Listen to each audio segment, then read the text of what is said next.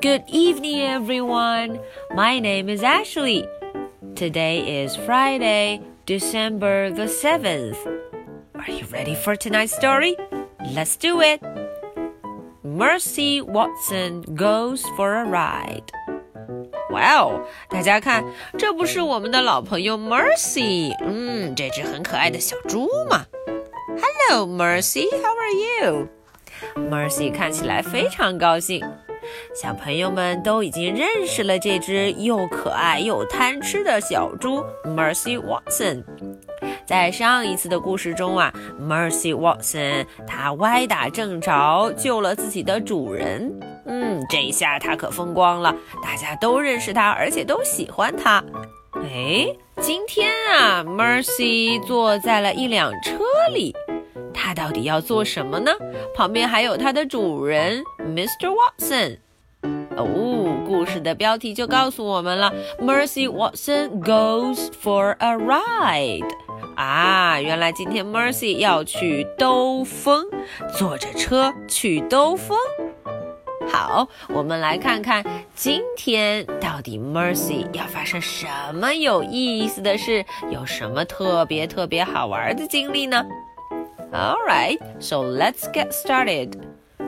Mercy Watson Goes for a Ride. Chapter 1 Mr. Watson and Mrs. Watson have a pig named Mercy. 啊，大家看，Mercy 就是他们心中的小宝贝了。Every Saturday, Mrs. Watson makes a special lunch. 哦，每一个礼拜六 Saturday 周六的时候呢，Mrs. Watson 她总会做一顿特别的午餐。哎，她端的就是 Mercy 最喜欢的东西了。Time for our little Saturday something, Mrs. Watson says. 嗯，Mrs. Watson 说了，哦，是时候来吃一吃，来享受一下今天这个周六的特别的一顿饭了。You've outdone yourself, Mrs. Watson. Mr. Watson says. Mr. Watson 说了，啊，你可做的真棒啊！Oink oink, said Mercy. Every Saturday after lunch. Mr. Watson goes outside. 哎，每个周六吃完午饭 （lunch） 午饭，吃完这顿午饭之后呢，Mr. Watson 都要出门 （goes outside）。Mercy follows him. Mercy 总是要跟着去，哒哒哒哒哒哒哒哒哒，他会跟着 Mr. Watson。 They stand in the driveway. 哦，他们啊就站在路边，要干什么？Together they admire Mr. Watson's convertible. 哎，他们俩呀就会一起安安静静的欣赏这一辆敞篷车 convertible. Are you ready? asks Mr. Watson. Oh, are you ready? 你准备好了吗？Mr. Watson 问了。 Oink oink, says Mercy. 哦，Mercy 赶紧就回答了。Mr. Watson opens the passenger door. 哎，Mr. Watson 就把乘客坐的这边的门给打开了。Mercy hops into the car. 哦，Mercy 咕咚一下就跳上了车，很快哦，动作。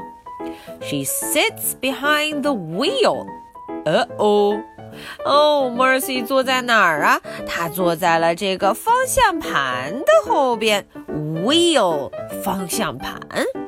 She snuffles contentedly。哦，她坐在位置上很舒服，很满意。嗯，她东闻闻西闻闻，snuffles。Okay, so that's the end for chapter one. All right, so are you ready for my two questions? Question number one What did they admire in the driveway? 哎，大家想一想，他们呢站在路边在欣赏什么呢？Question number two Where did Mercy sit? 哦，这个问题问的是啊，当 Mr. Watson 打开车门之后，Mercy 坐在了哪儿啊？